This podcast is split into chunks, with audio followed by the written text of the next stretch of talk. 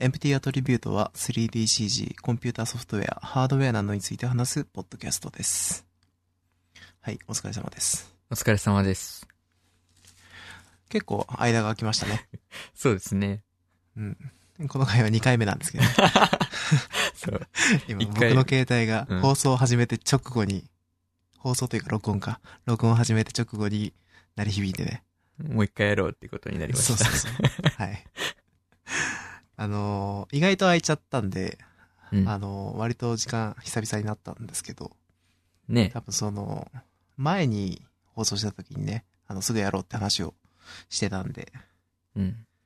まあ、間空いちゃったなって感じですけど、まあ、大丈夫でしょその割にはあんまりネタがないっていうね。う。そうなんですよね。 なんか、今回雑談メインになっちゃいそうなんですけど、うんまあ、そういう回もあってもいいんじゃないですか。そうですね。うん。世間では、ゴールデンウィークですよ。まあ、世間ではというか、我々も。そうですね。あの、これ撮ってるのが26日なんで、はい本当に、今日からてか、これからって感じですね。そうですね。明日から。10連休。なんか言って10連あり休ますかはすごいですね。いや、何にもない。奇遇ですね。僕もなんですよ。明日浅草行こうかなって言ってたぐらいですね。おーただちょっと雨なるほどんで、どうしようかなっていう感じです。ああとは、ーなんか、今日から、アベンジャーズ映画が始まった んで、それを見ようかなっていうぐらいですね。それは、ヒカルくん的には必須項目ですね。そうですね。うん。アベンジャーズですか。今回一応、最後っていうか、ラストって言われてる回ですよね。そうですね。エンドゲームってやつで。一つ前のやつを僕見逃してしまっていて、うんうん。なんでちょっとストーリーがわからないから、多分見にはいかないと思うんですけど、後追いするかなという感じですね。なるほど。うん。まあでも、ありとあらゆるところから、さすがにあれだけの対策だとネタバレを食らうの で、もうなんとなくストーリーはわかってるんですけど。うん。うん。まあでも、外れはないですからね、今のところ。そうですね。うん。見て損はないですよ。うん。あのー、ネットフリックスにホームカミングが入ってるじゃないですか、スパイダーマあンのあ、入りましたね、最近。うん。あれを見なきゃなっていう感じですね。あの、スパイダーマンバースで、ちょっとだけスパイダーマン熱に、はい火が灯ってるんで、うんうん。あれを見たいなと。今年2やりますよ。あ、本当ですかあの、スパイダーマンの映画の方。実写の方。あいいですね。そうですね。スパイダーマンもやるし。うんなんか、あれでしたっけキャプテン、マーベルうん。もうこの間やってたんでしたっけやってましたね。ああれれはも見たんですか見ました。あ、どうでしたいや面白かったですよ。まあ、なんか、すごいずっと強い感じでしたけ ど。なんか、こいつ、こいつだけでいいじゃんって言ってる人がいたけど、あそんな強いんですか強かったですね。へえ相当、そうなんですね。うんうん。なるほど。マーベルといえば、というか、あれですよね。ディズニープラスが発表されましたね。お、サービスですかああ、前の、やるよあれっでていうすのが ね。。うん。ディズニーのば、うんチャンネルみたいなそう感でじす、ですそうよでね。す。なんか、まことしやかに、他のネットフリックスとか、そういうところからディズニーがなくなりつつあるっていうのを噂で聞きましたけど。うん。うん全部入ってくるんでしょうね。そうなんでしょうね。必須ですね、これは。ジブリチャンネルはいつできるんですかね。うん できるんですかね。やった方がいいような気も。まあ、やった方がいいでしょうね。タイトル数が違いすぎるか。うん。確かに。ジブリ限定だとなかなか、頑張れまあばそれ、 1ヶ月それでも取れそうですよね。 そうですね。まあオリジナルやればいいんですよね。ああ、そうですね。うんでもそれぐらいのコンテンツ力ありますもんね。はい。うん。 そうですか。今日は、どんな感じですかあの、何気にあれですよね。ちょっと今の話の流れで言うべきでしたけど、平成最後じゃないかって。そうだ。うん。そうじゃな今いで回すか。で9回目かな9回目ですね。 そうですよね。9回目なんで、10回届かなかったですね。平成中に。まあ、10回目が記念すべきあ第あー、いい1回でっすていうのいいね。んじゃないですかなかなか熱いですね。 令和第1回。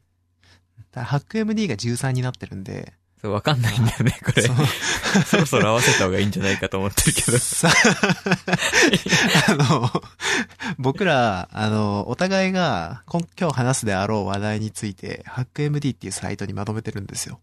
うんあの、それが、あの、あれですよね、あの、ポッドキャストになる前から一応ちょっと話したりしてたから、うんあの、ポッドキャストの回数と合ってないんですよね。そうそうそう。で、多分、ポッドキャストになる前に、あの、5回ぐらい話してて、あの、それが、あの、13回になったんですよね。何の連番なんだっていうね。そうなんですよ。だから、ちょっと、次あたりでね、ちょうど10回だし、直しますかね。そうですね。週が2つになっちゃうけど。そうですね。でも最初の方消したくないんですよね。なんか、うん。なんとなく取っときたい感じが。個人的にはしているんですけど。まあ、じゃあ、あれじゃないですか。令和の R で、R10 とかから始めればいいんじゃないです かあ、難しいな全それは然いいんじゃ、ああ、そういう ことか。うんいいいんじゃないですか。はい。 それこそ、噂になってる R18 が来るじゃないですか。あそうそうですね。 はい。はい。えー、お互いね、そんなに話すこと多くないんですけど、はい。あの、ひとまず話せることから話してしまおうかなという感じです。えっと、今回ちょっとまたデザイナー的なところで、なんか、交互にアンリアルの新、新しいのが出て、サブスタンスの新しいのが出てっていう感じで話してるような気がするんだけど、あの、そうですね今回はサブスタンスでしたね。はいあの、サブスタンスペインターの、えー2019.1が、えー上がってきまして、これがまた良さそうだなという感じですね。うーん。なんかサブスタンスは毎回出るたびに結構、うん胸がときめくアップデートをしてくれるんで、うん。あの、他のツールと違って、よし、アップデートするかって気になるんでいいですね。うんうん。今回のアップデートで多分一番大きいのは、あの、テスレーションに対応したこと。おーですね。本当だ。あの、今までは、その、まあ、いわゆる、ノーマルハイトで疑似的な、えっ、と、表現に限ってたんですけど、まあ、だから、どっちかというと、ゲーム用のツールに近かったんだと思うんですよね、考え方的うんうには。ん。それが、あの、テスレーションが追加されて、結構いろんなことができるようになったのかなという感じですね。まあ、業界的には僕らは使うことはあんまりないと思うけど、あそうの、ですねコンセプトアーティストの人とか使うのかなどうなんだろう。あの、まあ、あんまり制限がないし、作り方をする人とか、何に使うんだろうね。なんかどう使ったらいいのか、うん。あの、僕は、なんか、プロシージャルでデステレーション貼りまくってビール作る人とかよく見るから、うんうん。あの、そういうイメージが強いんですけど、デステレーションマップってどういう風に使うのがいいんだろうっていう感じで、ちょっと僕的にはわかんないんですよね、あんまりまだ。うんなんか、アンリアルとか使ってても、雪の表現ぐらいしか聞いたことないんで、うん。その雪の、えっとキャラクターが歩いたらその部分をポリゴンが沈むようにするとかは、テスレーションとかあのディスプレイスメントみたいなのでやったりするよねっていう感じですけどね。うん。うん。 まあ、このあたり結構、まあ、応用が効くようになったっていう感じが僕的にはしていて、うんあの、やろうと思えば何でもできるようになるっていうのは僕はし好きな思考なんで。そうですね。サブスタンスにはアドビに吸収されてもぜひこのままでいてほしいなっていう感じですね。特に何もないですね。だ吸収何もないとは。吸収されましたけど。ああ、そうですね。今のところは、なんかあのーあれらしいですね。えっ、と、永久ライセンスの方も変わらずやっていくみたいですね。あ、そうなんですね。うんなら、一安心一応やってみたい。そう、本当に。だから、あと問題は、あの、文字が何になるかだけですよ。あの、文クリエイ字ティブああ、クそラウドに入っうてそうるですね。 そうですね。あと何色になるかだけが問題ですね。うんうん。まあでも会社的には管理しやすくて良くなったじゃないですか。絶対なくならなくなったわけだし。そうですね。うん。あとは、なんかデカールみたいに、投影方式で、あのーマスクが貼ったりできるようになったみたいですね。ちょっと僕もざっくり見ただけなんですけど、うん。これは、ああ、なんか。まあ便利っちゃ便利だろうなっていううん感じですね。うーん。まあ、他のツールとかではよくできるようなことが、テクスチャ作成ツールとして、まあツールの一つとして組み込まれたって感じですよね。なるほど。うん。なかなか、いい感じですね。いっぱいありますね。これ、すすごいですね。そうですね。あとまあ、フィルター追加されたり、まあ、この辺は毎回のように更新されてる項目なんで。うんうんそうですね。そんな感じですかね。ああ、そう、この間、あれなんですよね。アンリアルの、なんか、レイトレーシングのイベントがあったらしくて、ええうん恥ずかしながらじ、事後に知ってしまって、イベントっていうのはど、日本でやってるイベントですかなんか平日にやってたらしいんですけど、あ、そうなんですね。うん、会社に申請していけばよかったと思って。そうですね。うん。なんか、アンリアルエンジンの、レイトレーシングの、えっ、と、講義を、えっ、と、日本人のえ結構優秀な、割とツイッターとかで有名な人たちが、あの、レイトレーシングで何ができるかとか、あのいろいろ公開されてたみたいですよ。結構それは、どアっかンにリアルの情報、残って ないのかなあ、一応、なんかいくつか上がってて、あ、そうなんですあの、スライドとかは結構上がってましたね。あの、みんな大好きな、うんうんあの、有名な方々が、あの、上げてくれてましうたね。ん。ありがたやって感じです。 あれは、まあ資料としては、なんか僕が毎回話してたような、あのーレイトレーシングのことを、もともと話してるのはその人たちなん で、 まあなるほど。あれ見るに越したことはないかなっていう感じですね。うん。ですかね。そういえばあれですよね。んあの、あの、レイトレーシング機能は、千、一千番台とかでも使えるように なった。あ、そうらしいですね。うんそんなことあるんですね。機能が解びっく放りしさまれしたたけっど。ていう感じですよね。けそど、うですね。まあ、性能は出ないですよ、みたいな。うん。まあ、見てた感じ、やっぱり激おもっていう、うんうん。その、ツイートもちらほら見たんで、2080でもかなり重いですみたいな、うんあの、みたいな人もいたんで、まあ、そうですよね。うん。でもまあ、開発する側としてはありがたいですよね。そのそうで、すねやろうと思えば開けるっていうのは重要だと思うんで。まあ、そんだけ2000番台がすごいっていうデモにもなってますね、きっと。ああ、なるほどね。うがった見方をすればそうです ね。そうですね。そんな感じですかそうですね。はい。サブ以スタ上ンでスす。うん。サブスタンスは以上です。はい。まあ本当僕これだけなん ですけど。うんあ話したいこといくつかあるんですけど、うんなんかまだちょっと情報がね、まとまんなくてね、は。うん。まあまた今度話しますっていう感じですね。そうですね。なんか、間が空いた割には、今週というか、あんまり時間がなくて、こっちもあんまりまとめきれてないんですけど、はいはい。いいですかはい。この論文マスターが、おもうマスターしましたか。文論文ママススタターーっていうこのワードの偏差値低すぎません、僕が嫌って言ったんですけ ど。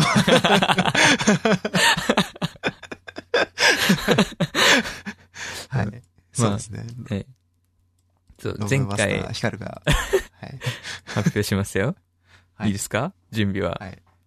うん。はいまあ前回、その、あれですよね、クラウドゲーミングの話で、うん。まあ、クラウドゲーミングには致命的な欠点が2つあって、まはあい。遅延問題と、あうんとオフラインでプレイできない問題があるんですけど、まあ、前回発表した、発表したじゃないね。えっ、と、なんだ、紹介したか。紹介したアウタータイムシステム。はい。これを使うと、えー遅延問題を解消できるっていう話をうんしたんですけど、はい。まあ、ここでアウタータイムを使ったことによって、新たに問題が浮上して、大液がすごい食うっていうね。 うん。なんで今残ってる問題としては、オフラインプレイができないっていうのと、待機がやべえっていう二つなんですよね。はい。そこでですよ。今回発表する、また発表するって言っちゃっ作ったの。 た。そうですね。まあ、はい。今回、スタバスタ。うん紹介する論文は、はい。はい。えーカハワイ、ハイクオリティモバイルゲーミングユージング GP オフロードってやつなんですけど、はい。これはですね、まあ、クラウドゲーミングとはちょっと違うんですよねう。んただまあ、そのサーバー側でもレンダリングするんで、まあ同じようなことではあるんですけどうん、基本的なアプローチとしては、えっ、と、まあ純粋なクラウドゲーミングじゃないんですけど、えっ、と、今までのクラウドゲーミングっていうのは、まあ、全ての実行をサーバーが担当して、で、手元のクライアントは移すだけだったじゃないですか。はい。ですけど、まあそれをする代わりに、その、クライアントでも ある程度作業させようっていうのが、このカハワイシステムですね。うん。またなんか変な名前なんですけど、アウタータイムとかカハワイとかね。アウトタイムはまだ わかるんですけど、カハワイってどういう意味なんですかねカハワイはなんかハワイ語らしいんですけど、あーハワイ語でストリー。そんな感じするムっていう意味らしいですね。ああ、そうなんですね。まあ、 らしいんですけど、えはいーっ、と、まあその、サーバー側でもレンダリングして、で、クライアント側でもレンダリングして、それを合体させて、まあコラボレーティングレンダリングみたいなうーん。手法を、まあ提唱しているのがこの論文です。はい。で、どんなメリットがあるかっていうと、えーっ、と、ネットワークの待機幅を大幅に削減できるっていうのと、オフラインでプレイすることができるっていう二つですね。まさに。あうんー。なるで、これ、カハワイについて紹介する前に、とりあえずコンピューターにおける動画っていうのはどういうものなのかっていうのをおさらいなんですけど、ほど、はい。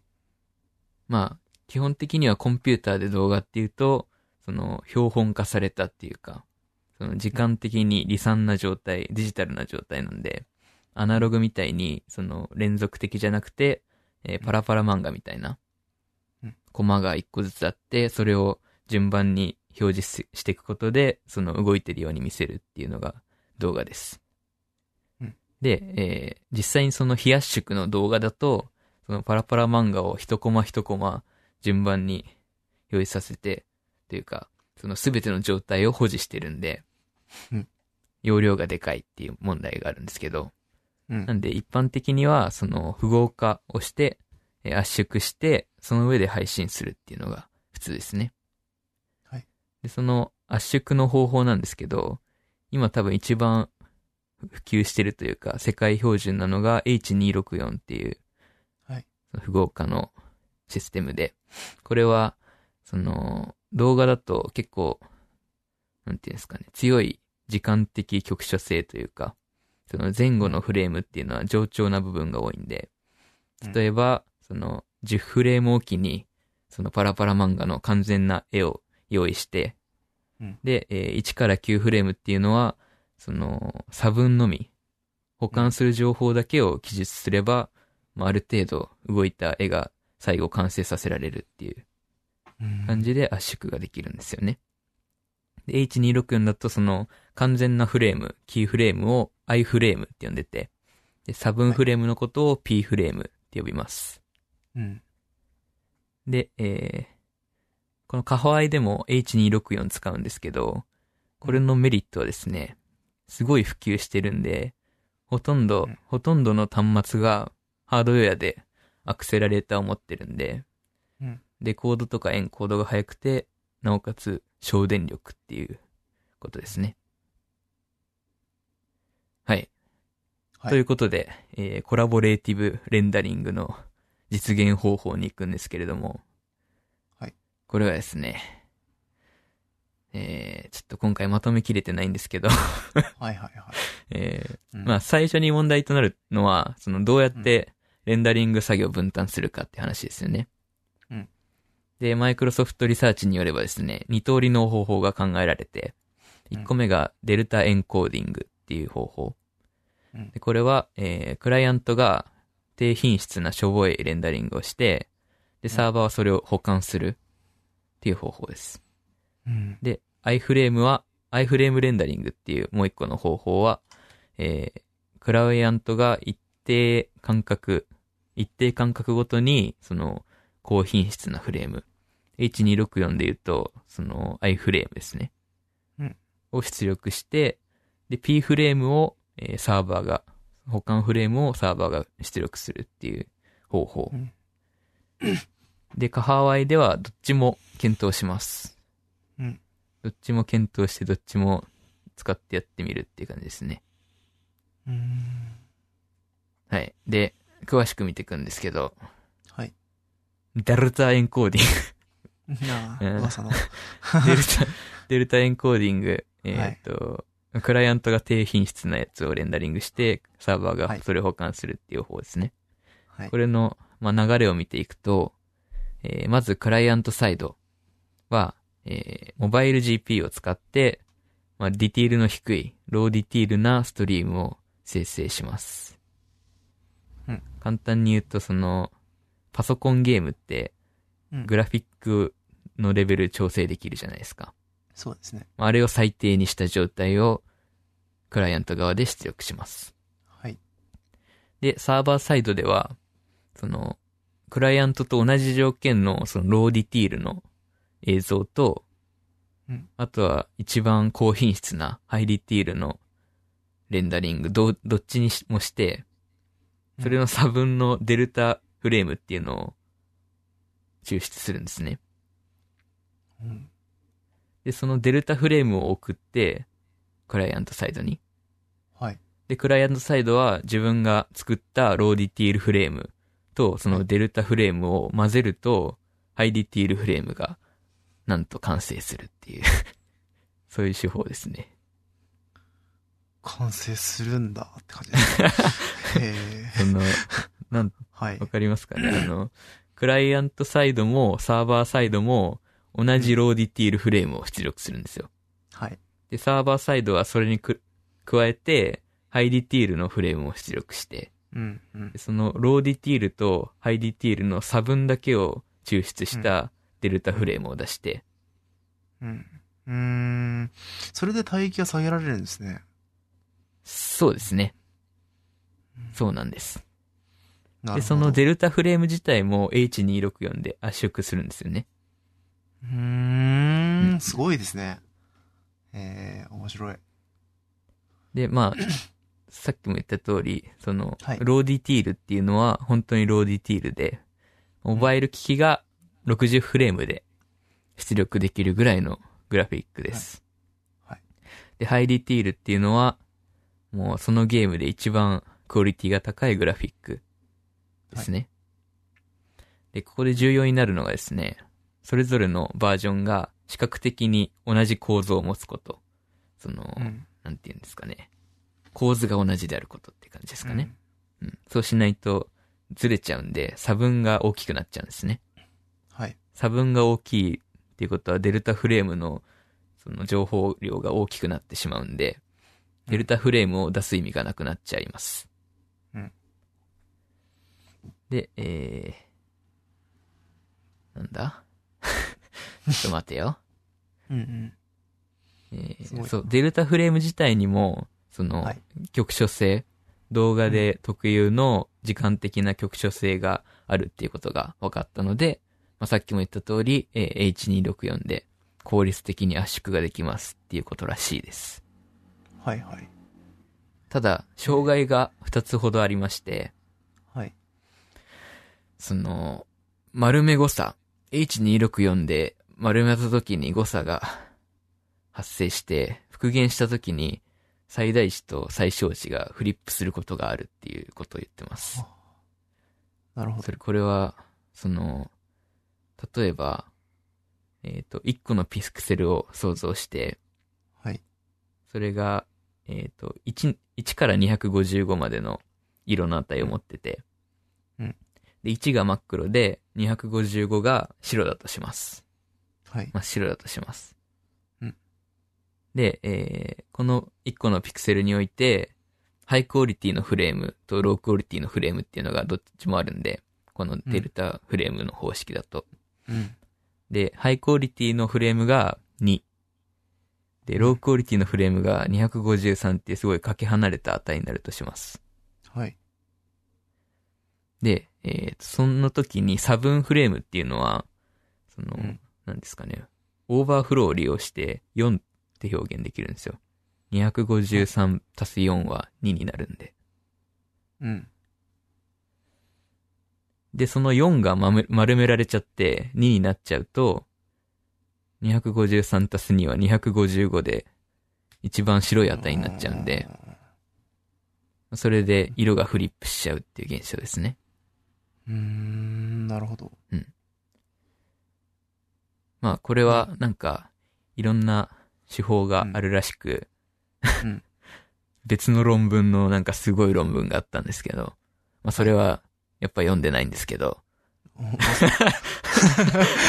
そう それを参考に、まあ、簡単な式を、その、丸める前というか、H264 のエンコーダーを呼び出す前に、その式を通す、関数を通すことで、まあ、欠損が発生しないというか、フリップしないようにできたら回避しい。するための手法があっ世た間的にいくつかありましたっていうこもとうですすでね。に提案されてるってことですね。それで解決できました。でもう一個ああ、もの、うできましたっていう方法。ははいい。 そ うですね。はい。そうですね。これなるもほどう、なんか実装過程みたいなもんなんで。はい、はい。なるほど。はい。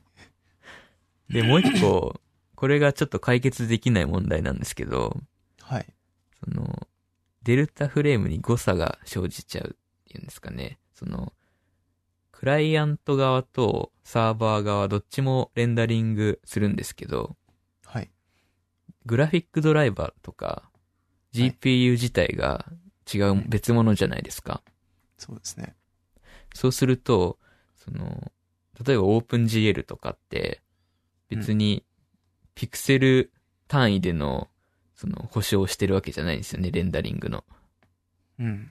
なんで、ピクセルに誤差が生じちゃって、うんハイクオリティロとロークルクオリティフレームに差が生じちゃうっていううーん。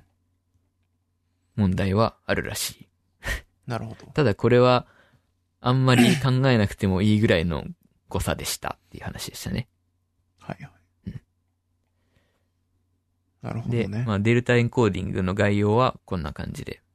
うん次が iFrame レンダリングなんですけど、結果で言うと、この iFrame レンダリングの方がなんか優秀っぽいです。うんこれは、その、流れ的には、まず、クライアントサイドは、はい。モバイル GP を使って、その、低フレームレートで、えー高品質フレームをレンダリングするんですよ。はい。なんで、60フレームのゲームだったとしても、その、10フレームぐらいで、一番高品質なグラフィックを出力する。うんそうすれば、あんまりモバイル側にも負荷はかからないんで。はい。で、えーと、サーバー側はですね、この高品質フレームを、なんていうんですかね。まあ、クライアントサイドが今出したのを i フレームとして、はい。サーバーサイドは p フレームを作るんですよね。 P フレーム。さっきの h264 でいう、その、完全なフレームっていうのを、その、1秒間に10個だけ出る完全なフレームっていうのを、クライアントサイドで出して、うんで、その間の保管フレームを、えーサーバー側で出すんですよ。はい。それが P フレームですね。うんで、えーその P フレームを、えーサーバーをクライアントに送って、i フレームと P フレームを混ぜて、まあ H264 のデコードと同じ状態で再生するっていううん。方式。これは普通の動画に近いですね。うん。えーうんこれも結構帯域を節節約できるらしい。 まあそりゃそうですようね。ん P フレームの保管のフレームだけなんで送るのは。そうですね。うんこれの場合も、はい。まあその、あれ、これは、あれですよね。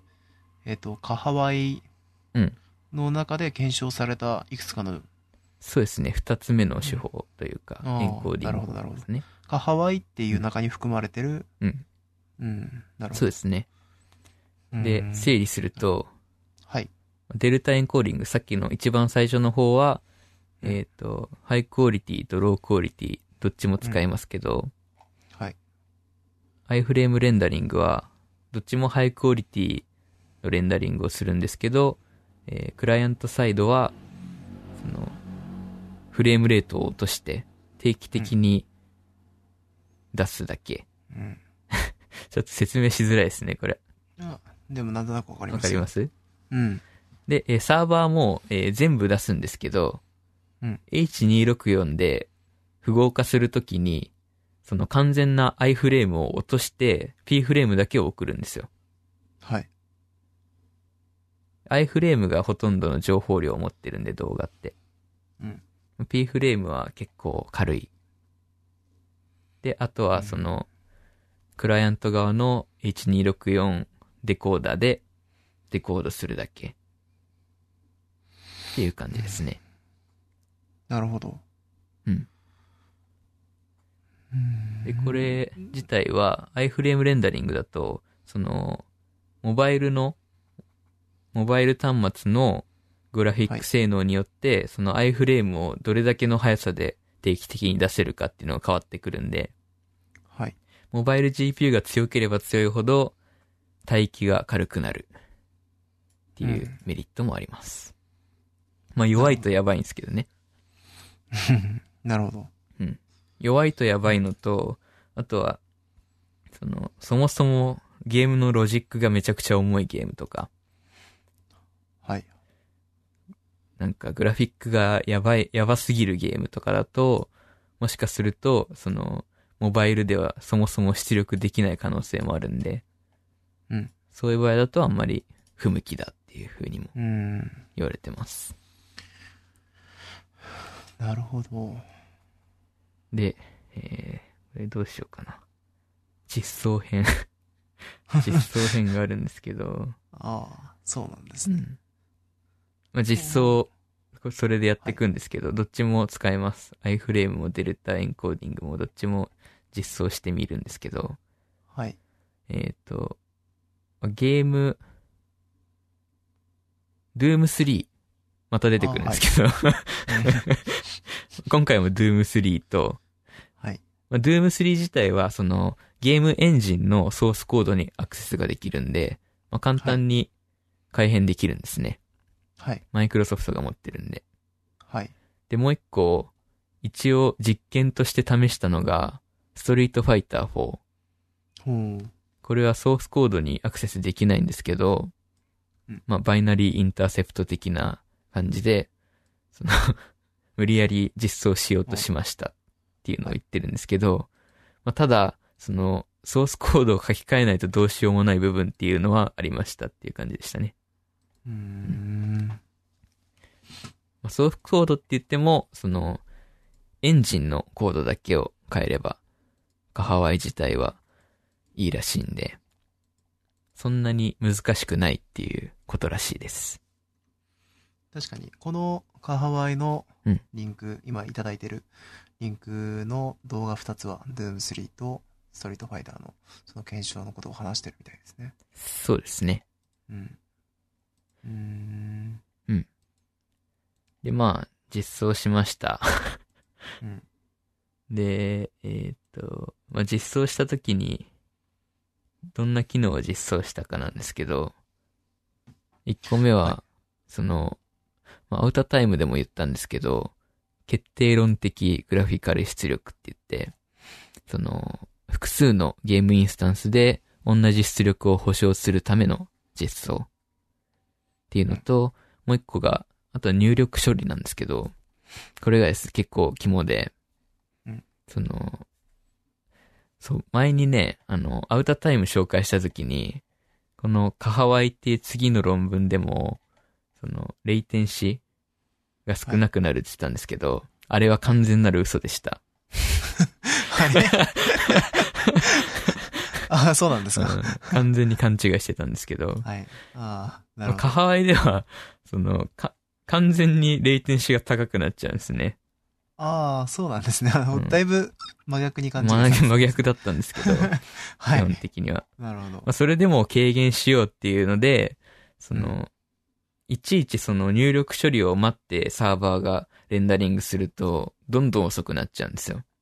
うんなんで、普通に実装すると、もうやってらんないぐらいになっちゃったんで、うん。えっ、と、ゲームって、その、インプット、入、入力があって、はい。で、ゲームロジックがあって、レンダリングして、表示するっていう、そのレンダリングループをずっと繰り返してるわけじゃないですか。はい。で、そのループからインプットを外すんですよね。もだレンダリングループとそのインプットっていうのを非同期にして、うんそうすることで、いちいちインプットを待つ必要がない。インプットのうんそのサンプリングレートは別々に管理ができるっていう状態にしとくっていう話らしいです。ただ、根本的な解決になってないんで、う、うん。まあ、マシにするぐらいの感じですね。なるほど。であとはその H264 のコーデックをサポートしましたっていう、この3つを実装しました。うんで、えー実際に評価なんですけど、うんユーザーの評価だと、まあ、50人の被験者を集めて、いろいろ、 いろいろやったんですけど、うん。まあ、その、あんまり変化なくゲームができましたっていうところですね。うー。うんそんなに違和感がありませんでした。っていう感じでした。ただあんまりこの、ユーザースタディが良くなかったというか、 評価方法がなんかよくわからなかったんで、うん。あんまり信用していいのかちょっとわからないです。うん。うん。で、もう一個が、そのトレース駆動実験って言って、その、グラフィックの品質だったりとか、あとは実際の帯域幅を測りましたっていうところですね。はい。で、帯域幅がですね、なんとですね、iFrame レンダリングの場合なんですけど、うんまあ実際の、実際のというか、普通の、えークラウドゲーミングで配信した場合の3分の1ぐらいで済みましたっていう話でしたうーね。ん。すごい場合だと6分の1でよかったとか。はい。どれぐらいの対比幅かというと、まあ、720p なんですけど、この実験っていうのが。まあ、4Mbps でも、え評価5段階の5ああ、で、そうですね。 900kbps でも評価4っていうね、非常に高い、高くて、待機も低いっていうね、うん素晴らしい評価でした。で、えーデルタエンコーディングも、まあ、ちょっと iFrame と比べると見劣りするところはあるんですけど、その一番低いレートの時はデルタエンコーディングのよか方が良かったらしくて、590kbps。0.4メガ p、あ、0.59メガ bps ですね。うん。だと、ギリギリ評価4ぐらいに届くぐらいうん。の品質が出せる。まあ、それ以上になると、iFrame レンダリングの方が良かったっていう感じみたいですね。なるほど。で、今後はですね、この、カハワイシステムと、カハワイシステムの弱点としては、その、レイテンシーが長くなっちゃうんでう、ん。アウタータイムシステムを混ぜることができそうだっていうことを論文で言ってて、おーそうすれば最強の クラウドゲーミングそがう。できるっていう話をしてました。ローカルでもプレイできて、うん、そうですね。まあ、クラウドでもゲームできる。しかもパワー自体は使わないと。基本的には。そうですね。もちろんローカルで完全にやろうとすると、そのローカルのパワーを使ったことになるんですよね。使うことになるんですよね。まあそうですね。ロール、カルで、その、一応このカハワイシステムだと、あのオフラインでもプレイできるんですけど、その場合だと、まあ、解像度の低いというか、クオリティの低いゲームになる。っていうのはありままあ、す。普通にインストールしてるゲームをそうでローカすねルで動かすっていうことになるわ けです一応動くぐらいのうん感じです。それこそ、そうですね。スチームとかがそういうことやってくれたらそうでいすいですね。けどね。うーん。あとはいいのが、その、音は送らなくていいんで、 ああ、なるほ ど。そこでも削減できるらしいですね。結構。うん。まあそんな感じでした。 ちょっと今回まとめる時間がなかったんで、しっちゃかめっちゃかでしたけど。いや、全然そんなことなかったですあ本よ。当ですか、はい。H264、まあそこら辺はまとめてたんだろうけど、うんあの、H264 あたりは本当に僕、割と知りたかったあたりだったんで、はい、聞いてて勉強になりました。 よかったです。この論文マスターの力ですかね、やっぱり。そうですね。引き続きマスターになってもらえ ば。マスターな のに。なるど。ほど。グラフィックボードで面白いですね結構、その、うん。出力結果が変わるっていうのが面白かったですね。 うん、そうですね。なんか、その、同じメーカーのグラフィックボード同士だと、はい。その、ピクセルの変動値って 0. 何パーセントとからしいんですけど、はい。別メーカーになった途端30%とか40%になっちゃうらしくて、ああ。それぐらい違うみたいですね。まあ本当にドット対策、ド,、まあそうですねドット単位の解釈がってことですよね。そうです。うん。ずれちゃったりするんですよね、きっと。はいその、あの、まあ近似値みたいなもうんうん。のをどう取るかみたいなところで。そうなんですよね。あー。なるほどね。面白いですね。うん。まあ、ここら辺も組み込まれていったら、面白いですね。あの、Google とは完全に思想が違うというか。そうですね。うあのん。、インストールしてするゲームになっちゃうんで、これ、この可愛いシステムだと。その代わり、すごい軽いっていう、軽いというか、ね、帯域が軽い。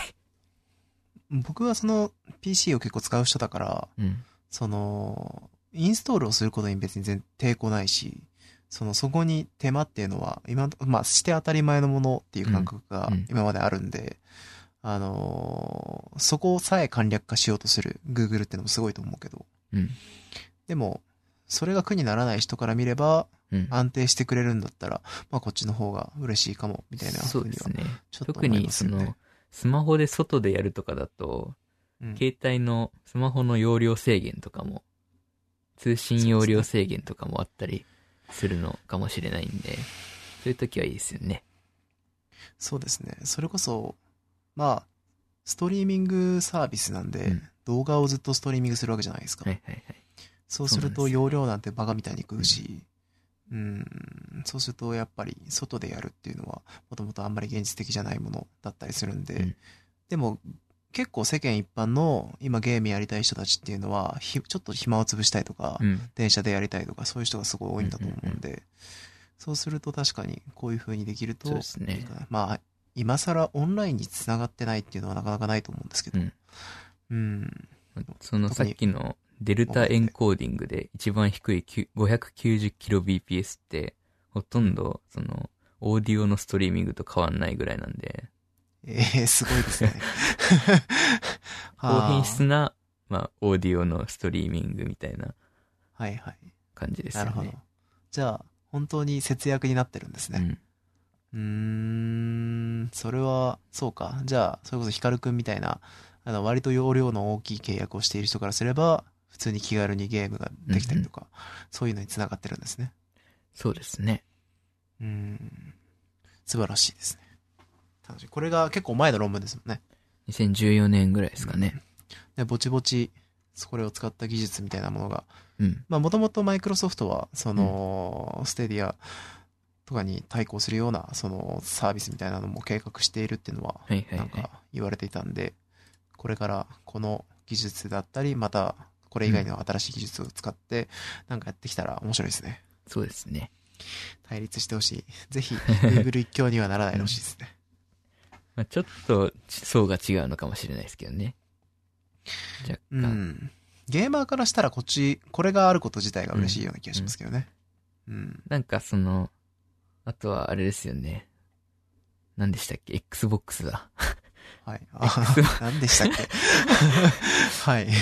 マイクロソフトがやるとしたら多分 Xbox タイトルがいろいろ出てくると思うんですけど、そうか、うんいいですね。 Xbox 持ってない人って結構日本だと多いんで、はい。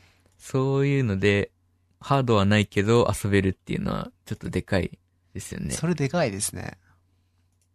ちなみに、う今んこれ、モバイルで試してますけど、はいはい。あの、す未公、そのモバイルデバイスで使うためのものとしてこれはやってるんですかね。モバイルと、あと実験だと Surface 3を使ってるんですね。Pro 3か。うーん。なるほどノートパソコンとか。まあ、モバイル系ですね。でも、でもサーフェスでストリートファイターとかができるんだったら、まあ確かに、そうですね。すごいですね。なるほど。そんな感じで大す丈夫よで。すかはい。はい。論文マスターヒカルくんからの。これからも定期的にやっていきたいんで、そうですね。はい温かく 見守ってくださ定期的に発表してください。い。違ったら違うって言ってくだ さい。そうですね。ふう今日話したな。うん、な結構話しましたね。そうですね。あと雑談ですかね。そしたら。そうですね。えっ、と、まあ最近ね、その、いろいろ、はい。なんて言うんでしょうね。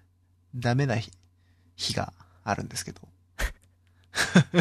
ダメな日があるんですね。人間ダメな日あるじゃないですか。 あ、ありますね。あのそのダメな日に僕が何してるかっていう話をしようかなと、あはい、思うんですけど。はい。あのー、プレイヤーアンノーズバトルグラウンズって知ってます PUBG ですよね。はい、通称 PUBG なんはでいすけはど、いはい。ちょっと分かるまでに時間かかりましたけど。あのーまあ、友人が、その、はい PUBG やりたいって、某、あの、配信者さんの、あの、配信を見てですね、うんずっと PUBG 推しだったんで、はいはい。まあ、じゃあちょっとやってみようかなと思って、あの、今更、その、そうです多ね。分 PUBG で流行ったバトルロワイヤルの、バトルロワイヤルに火がついた後、様々なタイトルが今出て、うん。あの、フォートナイトなり、コールオブデューティーのブラックアウトモードなり、あのーまあ、今だと、エーペックスレジェンドなり、うん。出ている中、あの、今あえて PUBG をやるっていう。うん これが意外と楽しいんですよ。楽しいですかはい。あのーすごい、やっぱ、なんですかね。あのー最初の、流行りに火をつけた最初のゲームっていう感じはすごいするんですけど、うん。不便なところが多かったりとか、あのーまあ、寝られ、寝られてないはちょっと違うんでしょうね。あのーこういうものとしては、すごいよくできてるんですけど、うんあのー今の、その、なんですかね、いいところをもっと簡単に味わえるようにした感じとは違う感じうん。が、その PUBG やっててあって、このあたり、あの、意外と楽しめてるんで、みんなやんないかなって、なるほど。 はい、思っている感じです。うんでも全然キルできないんです よ。あ本当に、僕、い割と FPS 慣れしてるはずなんですけど、あのーうんオーバーウォッチめちゃくちゃやってたし、まあ、めちゃくちゃやってたのはオーバーウォッチだけなんですけど、うん。あの、オーバーウォッチで培ったエイム力が、あの、PUBG では全く発揮されずですね。あの、気がついたら後ろに敵がいるんですよ。あで、これがもう全然勝てなくてですね。あ100人ぐらいいるんですもんね、フィールドに。 100人の中で1人生き残るっていうゲームですね。あの、1になると、噂のドンカツができると。ああ。うん。まあでも、今やると意外と楽しいよっていう話を、勝てるんですか勝てることもあるんですか全然ダメですよ。今のとこあろ全一度も勝ててないですね。ええー、そんなに難しいんですね。一番上に行けたのがうん7位とかでしたけど、おおあの、1キロもしてないですからね、ー、うん。その時は。最後の方まで残ったら手が震えそうですもん。あ の、最後の方まで残んなくても手震えますよ。 怖すぎて。うん、100人いるいるともうどこにいるかわかんないもんですですもんね。そうですね。まあ、音とかで索敵するんですけど、今、あのー残ってる人、みんなろ過されすぎて、うん。あの、なんですかね。あの、精鋭だけが残ってるのかわかんないですけど、みんななんか、めちゃくちゃ作的能力高いんですよね。うんうん。なんか気がついたら、なんか先手打たれるんで、もうお手上げだっていう感じです。でも、面白いですね。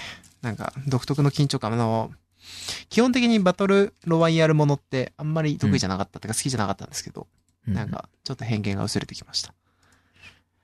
なるほど。はい。すごい流行ってますもんね。バトルロワイヤル。バトルロイヤル、ちょっと流行りすぎて、なんかみんな飽きてきた感もあるうんかなとは思いますけど。プロダクトライフサイクルで言うと、もう成熟期ぐらいの。そうですね。早かったですね。うん。でも全盛期のだって、フォートナイトとかすごかったですもんね。人口も。うん。まあ、どうですかね。あの、もう一回フォートナイトが盛りか盛り返すことがあるのかなとか、ちょっと思ってしまいますが。うん。エイペックスに結構ユーザー持ってかれてるのかなとか、思わなくもないですけどね。エイペックスは僕らが大好きなタイタンフォールの、そっか。まあ、延長線上みたいなはいはいゲームなんで、同じ世界観なんですよね。そうですね。あの、なんか設定的には未来らしいですけど。うーんう。ん。まあ、なかなか、あの、バトルロワイヤルも。まあ、今一緒にやってる人たちは PUBG にしか興味がないんですけど、はい。 みんな Apex やってくんないかなって思いなが ら、期待してます。提案してみたらいいんじゃないですか前鼻で笑われましたね。 そんなパチモンみたいな。 えーあの人たち多分ね、その、PUBG が好きなんじゃなくて、ゲーム実況が好きなだけなんだと思うんだああ、よなね。るほど。 そう、そういう空気を味わいたいんだと思うんですよ。そういうことですか。はい。まあでも、あの、一緒にやってたら楽しいですけどね。はい、うはい。ん。はい。あとは、あの今アニメですね。はい。あの世話焼き狐 の、せ、せんこさんかなっはい。ていうアニメがやってるんですよ。一話だけ見ましたよ。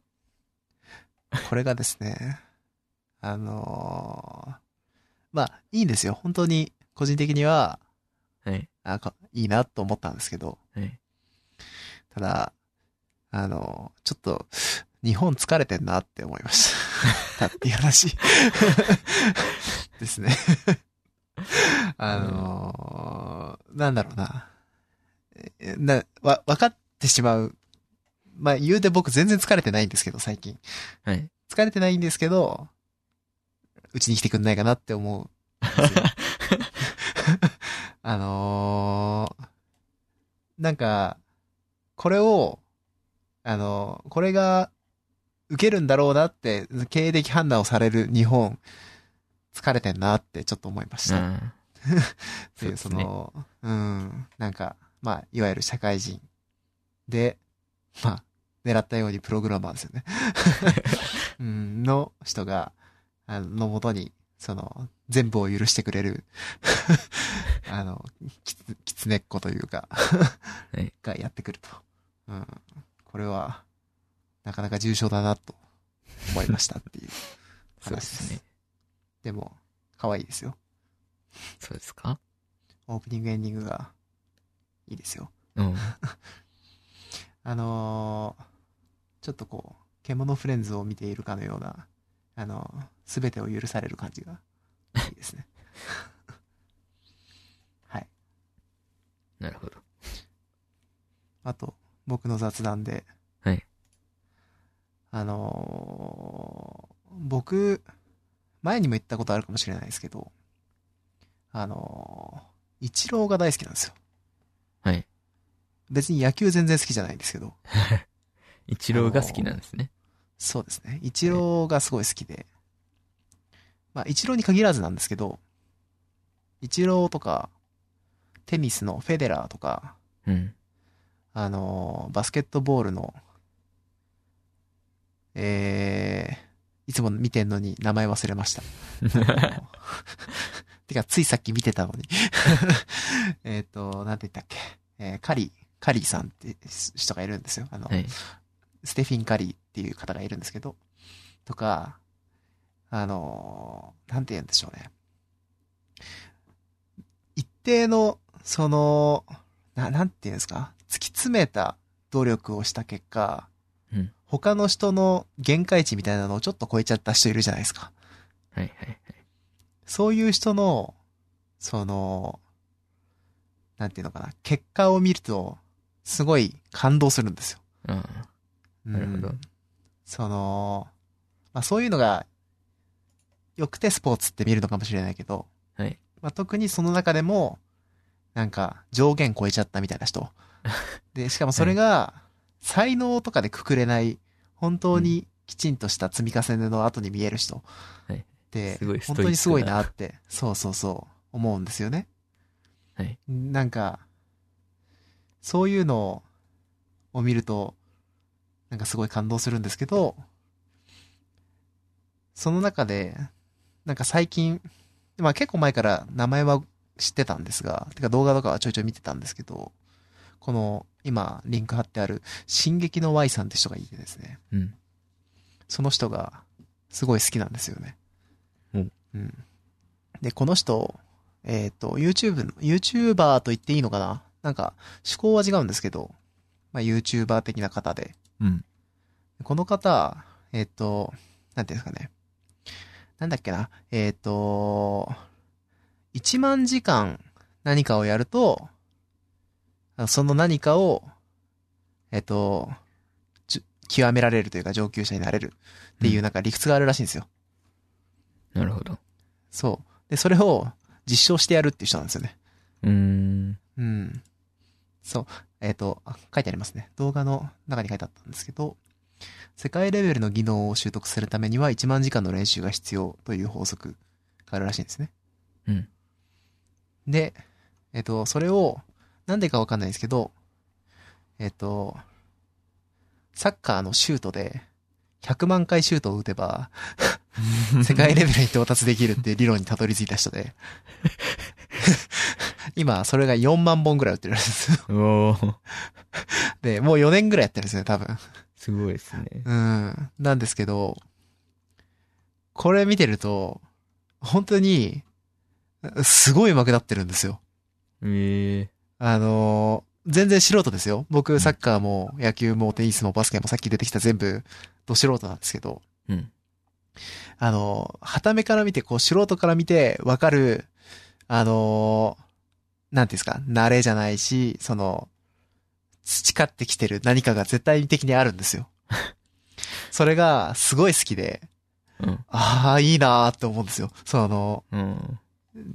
なんか、そこういう動画見てるとすごい自分元気になるんで、その、進撃の Y さん、これからも頑張ってほしいなと思って、でう、いろんな人に見てほしいなと思って、こういう人こそ伸びてほしいなと思って、ちょっと今回あげたって感じですね。面白いですね。面白いですね。あの、キックだけじゃなくて、最初キックだけだったんですけど、はいあの、なんか最近、キックの一番の課題が、怪我しないになってきたらしくて、 あ、あの、すごい怪我しするらしいんですよ。はいこれ。うん。だから、右足と左足交互にやったりしてるんですけど、この方。 あの、なんかキックだけじゃなくて、最近はギターとか、はい。あやってますね。の、そうですね。あの、ドリブルとか、そういうのもやってるみたいで。うー ん。ギターも今結構やってるんですよ。もう多分600時間とかやってんのかな、うんですけど、最初は結構初心者の延長線上、ちょっとやったことあるぐらいの感じだったのが、結構もう、なんか譜面見れば何でも弾けますみたいなええ感じになってるすんごいで、。いやなんか、すごいなと思って、ちょっとこれはぜひね、皆さん見てくださいっていう感じです。はい。僕、 1万時間あんまり YouTube のチャンネルとか見ないんですけど、はい。この人と包丁研いでる人ぐらいですね。包丁知らないですか知らないです。圧倒的不審者の極みさんだったかななんか、ひたすらいろんな素材で包丁を研ぐだけの人がいるんですけど。いや、本当に研いでるだけなんですよね。うんそ、そっちのチャンネルも面白いんで、よ かったら。 なんだっけななんか、あのーゴミ箱買ってきたから、そのゴミ箱をプレスして固めて、ああの、削って包丁にしたりとか。 あ、なるほど。うん。なんかいろんなもので補助。でも別に面白おかしくやってるわけじゃなくて、ただひたすらなんか黙々とやってるんですよね。 で、なんか音とか気持ちいいんで、僕がもともと金属扱ってたからか、わかんないですけど。なんか何、でも刃物にしちゃうってことですかそうですね。多分、この人の家刃物だらけだと思うんですけど。結構面白いんで、そっちもよかったら見てみてください。はい、僕は以上 です。うん結構ありましたね。じゃあそうですね、本当に雑談でした ね。サブスタンスペインターの倍ぐらいあったな。ありましたね。 か確実に。いやー、進撃のワイさんは特にね、うん僕は推したいんですよ。好きなんですよ。じゃあ、自分の方。はい。前、坊主のサウンドバー買ったって話したと思うんですけど、あの、テレビの下に置くようなやつですよね。そうですね、テレビの前に置くスピーカーです。それがね、AirPlay 2に対応したんですよ。エアプレイってアップルかなんかでしたっけ。あ、そううです。あの、うん。 iPhone のその音声共有というか、音を飛ばす機能ですね。はい。それがすごい、いつの間に対応したのっていう感じで、だったんですけど、結構便利なんで、よかった最で初すって対話応してなかったんですね。最初対応してな最近くですて、ねはい。ほん最近対応して、なんで、その、ポッドキャストとかを、そのあー、ヘッドホンで聞いて帰ってきて、ヘッドホン外して、ピッてやると、もうその、サウンドバーから聞けるんで、いい ちょでっとす便利ね。だなっていう。本格的になんかスマートホームみたいになってきましたね。そうですね。はい。で、この春ぐらいに、Google アシスタントにも対応するらしいんで、うん。それが来たら完成っていう話です。なるほどね。うんいいですね。いや、Google アシスタントも期待ですね。そうですね。アシスタント的には、今んとこ僕は Google 推しなんで。はい。うん。うん、確かに。この、サウンドバーに、あれ、あ、言っちゃった。はい。まああとでまあピーって言っあやっとかなきゃ。うちの放送は、うちのつ、あれですよね。配信初めてですよね、多分。そうですね。うん。入ってるんですけど、あの、あれが。あれが ね。はい。あのうん。アー、エマコゾーとンかのに、入ってるやつね。アマゾンアシスタントが入ってるんですけど、はい。確かにそれは最初はちょっと面白がって使ってましたけど、はい今はなんか、レスポンスもあんま良くないし、うん。 Google に頼っちゃってますね。あのー名前を呼んで反応するかどうかの精度って、うん。スピーカーのす、スピーカーじゃないや、マイクの精度に関わってくるんですかね。それとも、あの、機械学習的な、その、なんていうんですか。はい。えーその名前、キーワードに対する、えうん精度というか、うんそういうものの方が強いんですかね。な気がするんですよね。ですよあね。のソフトウェアで頑張ってる気がするんですよね。まあ、た、だ、Google はそのキーワードが長いじゃないですか、割と。ああ、確かに。うん。そういうのもあんのかなとは思ってたんですけど。 Amazon は変えられますしね、そもそも。キーワード。ああ、そっか。うん。ってことは別にそのワードだから強いとうんかうんそういうことではないんですね。そうそうそう。そんな気がします。なるほど。なんか、このサウンドバーは、すごい精度を上げるためにマイクを7個ぐらいつけましたみたいなのが書いてあったんで すけど、ああらゆるじゃあとこマにイクじゃないんだ。マイクが仕込んであるって書いてあったんで、それではもい、 Google に勝てないってことはそうなのかなっていう感じはしますね。そうですねう。ん。 Google が使えるようになった時に比較してみたいですね。そうですね。そう。それが楽しみなんですよね。ああ、いいですね。なるほど。うん。もう一個充です実ね。したサウンドライフ。はい。はいサウンドライフ。どっちから行こうか。下から行きましょう。した。読書の質を上げる話なんですけど、 その3もやってましたっけこれ。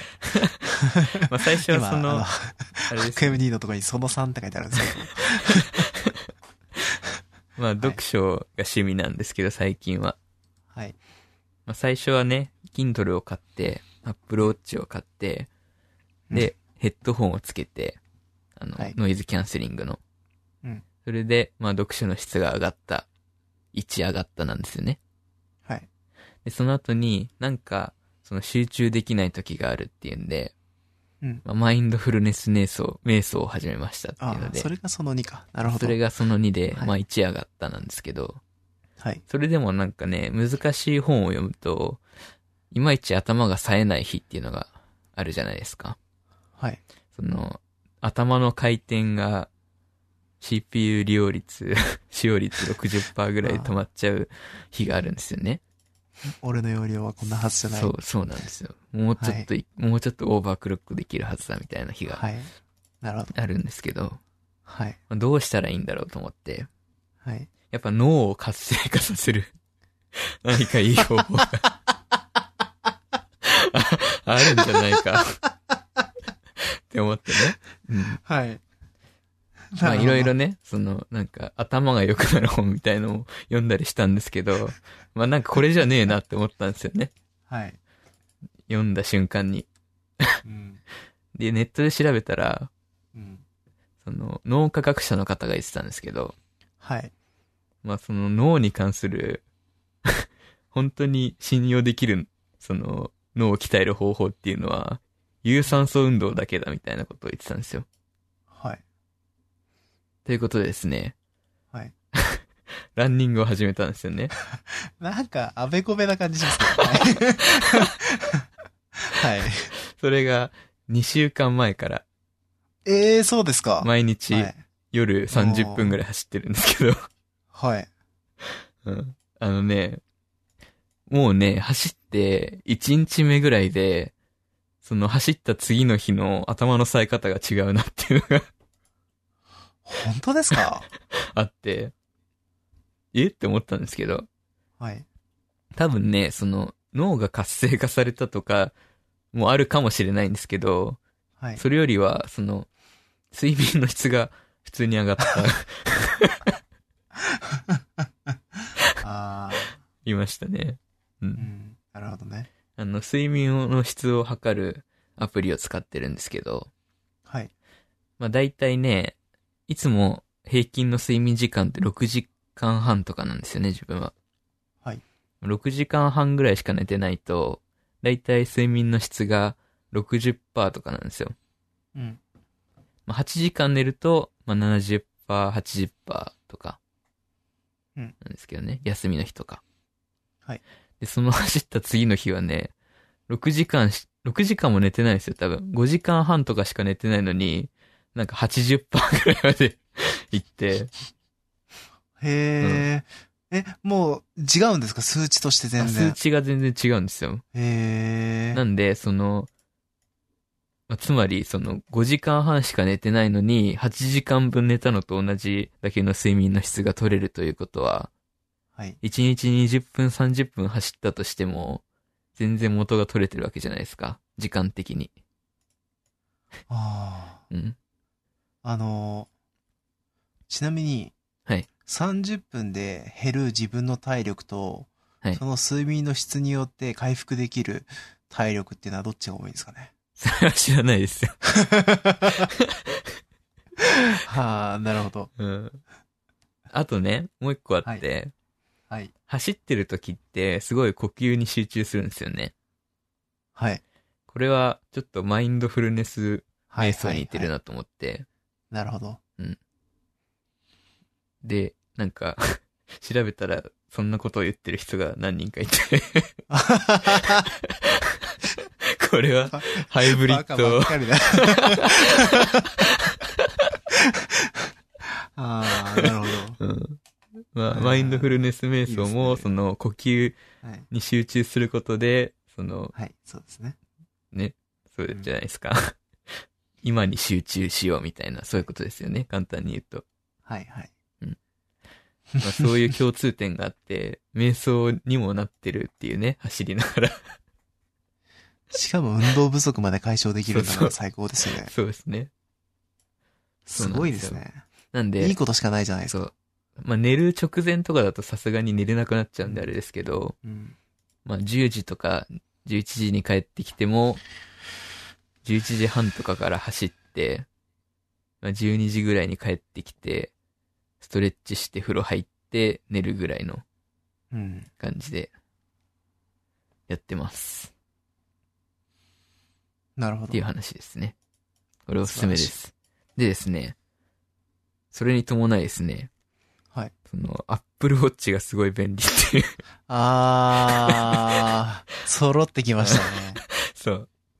はい。やっと Apple Watch をね、有効活用した感じがします。あ Apple まあそ Watch うってこういう用途なんだ、みたいな。 そうですよね。そういうところで評価されたもそうなんですよね。うん。の。ね。もう特に何にもアプリ入れてないんですけど、あの、走ったルートとかも出ますし、はいうんその、ワークアウトっていうのをスタートってすると。うんで、何キロカロリー消費されたとか、何分走ったとか、まあ、今日はどれぐらいの速さで走ってたとかも出るんで、あと心拍数ですね。なかなかいいですよ。うん。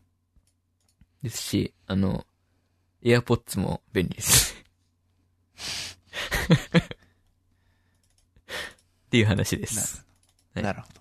うんエアポッツしながらうん、走れます、落ちませんあ、落ちないです、落ちないです。ああ、本当ですか。全然落ちないですね。エアポッツの形状自体は、その前までのイヤホンと似てるじゃないですか。はいはいはい。で、僕、その前までのイヤホンがう、ん。左耳だけ止まんないんですよ。ああ、あれが合わない人は多分落ちちゃうかもしれないですね。そうですよね。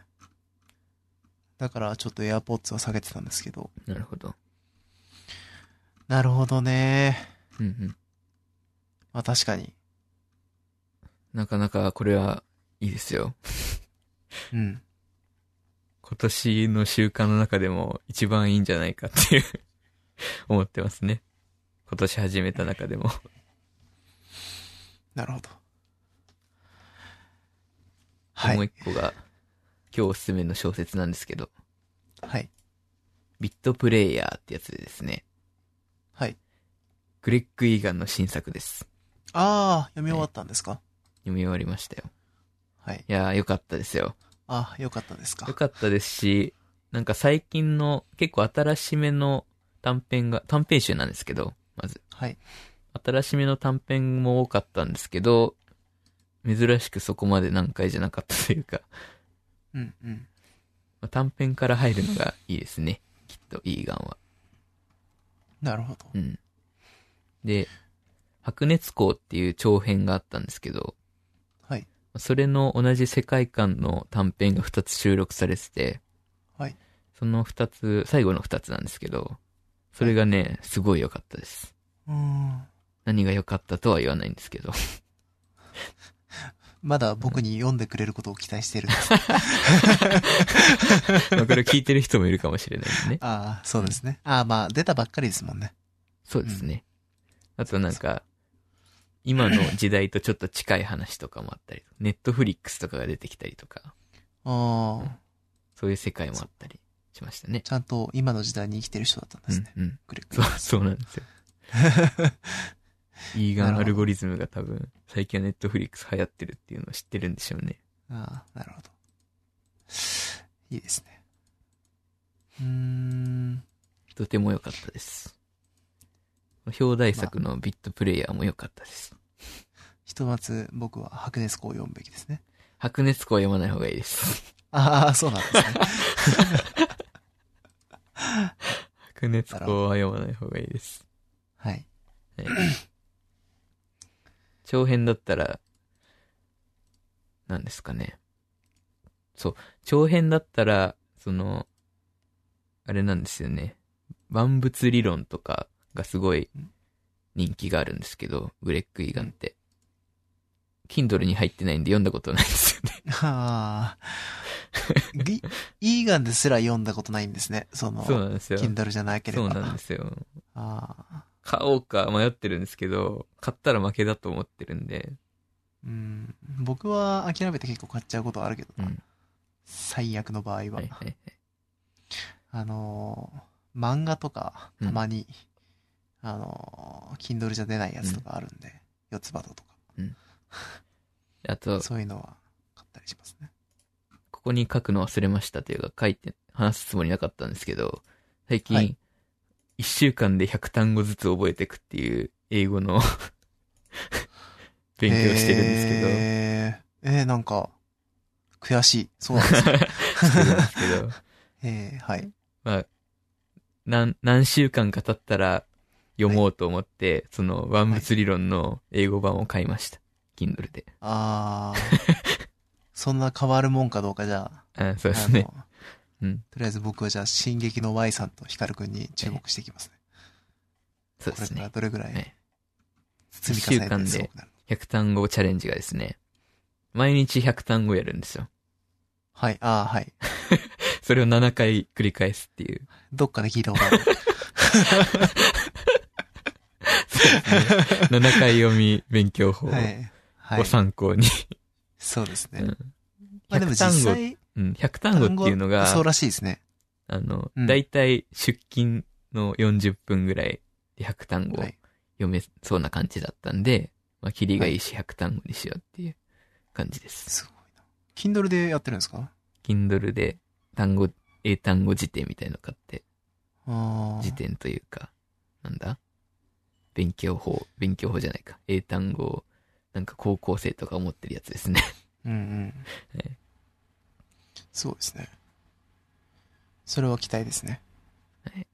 一年を楽しみにしてください。いやでも、一週間で本当にね、うん100単語ずつできるなら、まあ100単語とは言わずともその中から、まあ、3、40単語でもうん覚うえ、んずつ覚えていけるなら、こんなに大きいことないですよね。 0と50だったら全然違いますからね。うん。と思って。なるほどうん。それは、あの、僕も真似するかもしれないですね。うん。まあ、なんでこの論文マスターは続かなくても、 英語とランニングは続けようと思って。ちょっと論文マスターは論文に金がかかるっていう壁が出てきましたもんね。あの、 論文ってただじゃねえんだって。衝撃があったんですよね、この前。うん論文って、その、何でも読めるもんだと思ってたんですけど、はい。実はそうじゃなくて、はい。結構その、お金がかかるんですよね。はい。すごいなと思って。それがすごい利益率らしくて。勝手なイメージでしたけど、うん。あの、読めるもんだと思ってましたね。そうです ね。そもそも僕そう思っのて、ましたワールドワイドウェブっていうのが、はいそ。の論文を共有するためにできたものじゃないですか。そうですね。研究成果を。はい。 それで、ね、いや、どうだろわかんないけ どう。まあでうもんそこにね、価値が生まれるなら、そりゃ、うんまあ。そうですね。うんまあでもその、論文をオープンにしようっていう働きも結構最近は盛んらしくて。まあそういうのにまあオープンな方なんじゃないですか、うん僕らが興味ある分野なんていうのは。そうですね。企業がやってるのとうか、ん大体その企業が発表してるんで、いいんですけど、その、普通に大学の研究者さんとうか、ん。だと、ね、まあ、ひものによっては、その、お金がうん。かかってしまう。まあそうですね。それは別にあれですよ。研究者さんのせいではないんですけど、うん。ね。雑誌とかね。うそんうそうそ。いうろいろあるでしょうね。そうですか。いいですね。なんか、やってることが最終的に一個の道につながりそうでいいですね。頑張、頑張りたいですね。うん。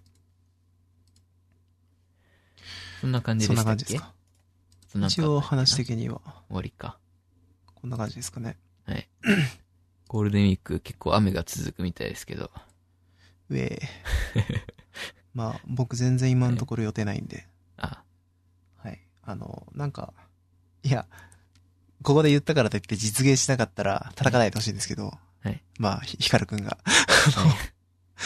あの、あの、なんか、一個、超簡単なゲーム作って、うんなん。か、その、実際にできなくても、リリースってどうやんのみたいな、そういうところをちょっと勉強できたらいいな、みたいなうん。感じで僕的には思ってますね。はい。最近、完全に会社で、あの、ブループリン、ブループリンターみたいになってるんで、 プリンター。あの、まあ、なんか、アンリアルで、ブループリント触るはい。係みたいな感じになってるんで、なるほど。まあ、ブループリントのことせっかく、だいぶいろいろ見えてきたし、せっかくだから、やりたいですよね、そういうことも。そうですね。うん。ブループリントマスターなんですね。そうなんです よ。僕最近ブループリントマスターなんです。マスターが揃っちゃいましたね、これは。はい。お後がよろしいようで。はい。 今回の放送は、エンプティアトリビュートの第、さっき9回って言ってましたっけ 9回です。はい。9回の放送として、ポッドキャストの方にまとめる予定となっています。そちらの方もよかったらご覧ください。はい。じゃあ、ランニング頑張ってください。頑張ります。はい。お疲れ様です。お疲れ様です。